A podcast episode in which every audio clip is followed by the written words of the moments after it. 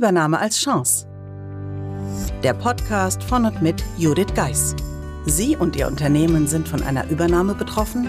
Dann sind Sie hier genau richtig. Judith Geis, die Expertin für US-amerikanische Übernahmen im deutschsprachigen Raum, teilt mit Ihnen wertvolle Tipps und Tricks und zeigt Ihnen, wie Sie diese Veränderung für sich und Ihr Unternehmen nutzen können. Ganz nach dem Motto: Take the Chance. Hallo und herzlich willkommen bei der heutigen Episode des Übernahme als Chance Podcasts. Und direkt geht es weiter mit dem Summer Special, dem Interview von Antenne Mainz mit Volker Pietsch. Wenn Sie das komplette Interview interessiert, empfehle ich Ihnen im Podcast Player mit der Episode 95 anzufangen, denn wir haben uns entschieden oder ich habe mich entschieden, während der Sommerpause das Interview in mehreren Teilen auszustrahlen. Ich wünsche Ihnen nun viel Spaß dabei. Sind die Amerikaner mehr Zahlen getrieben? Definitiv. Und Börse bedeutet dann nochmal einen obendrauf. So ist es. Ja, spannendes Thema und Sie haben ein ganzes Buch darüber geschrieben. Über die ganze Situation nach einer Übernahme, genau. Also wie macht man es denn optimalerweise besser als damals und findet so auch letztendlich am Ende des Tages auch die für sich persönliche beste Lösung durch diesen Übernahmeprozess.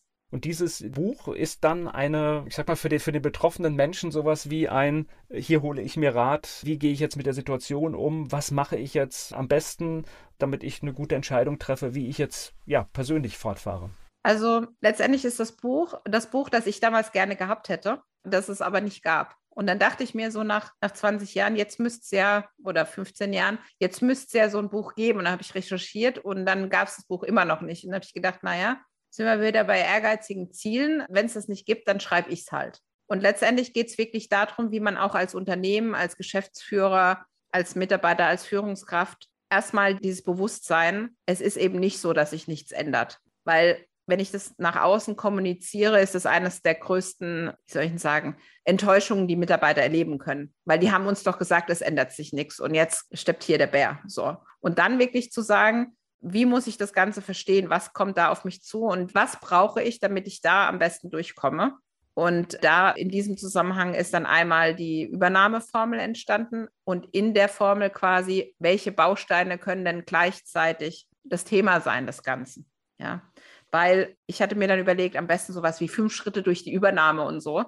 Und dann habe ich gedacht, naja, aber Schritte macht man ja nacheinander und nicht gleichzeitig. Das wird dann ein bisschen schwierig. Und dadurch wurde es dann halt, wie gesagt, die Bausteine, die dann letztendlich mit dem Kern bei der Übernahmeformel der Kommunikation kombiniert werden und dann hoffentlich dafür sorgt, andere Erfahrungen zu machen, wie wir damals was immer besser ist. Ich glaube, je mehr Menschen man mitnimmt, umso schöner ist das. Dieses Buch, ist das dann eher was für den einzelnen Arbeitnehmer oder ist das auch was für, sollte das vielleicht auch der Chef, der das Ganze durchführen muss, sollte der das auch gelesen haben? Der Chef sollte, sollte meiner Meinung nach das Buch definitiv lesen, dann weiß er nämlich, was auf ihn zukommt. Weil im Zweifel, man sagt ja immer so, im Zweifel hat er die Kreditkarte, um das zu bezahlen, was man dafür braucht. Und dann wird nämlich schnell klar werden, mit der bestehenden Mannschaft kann ich das alleine nicht schaffen.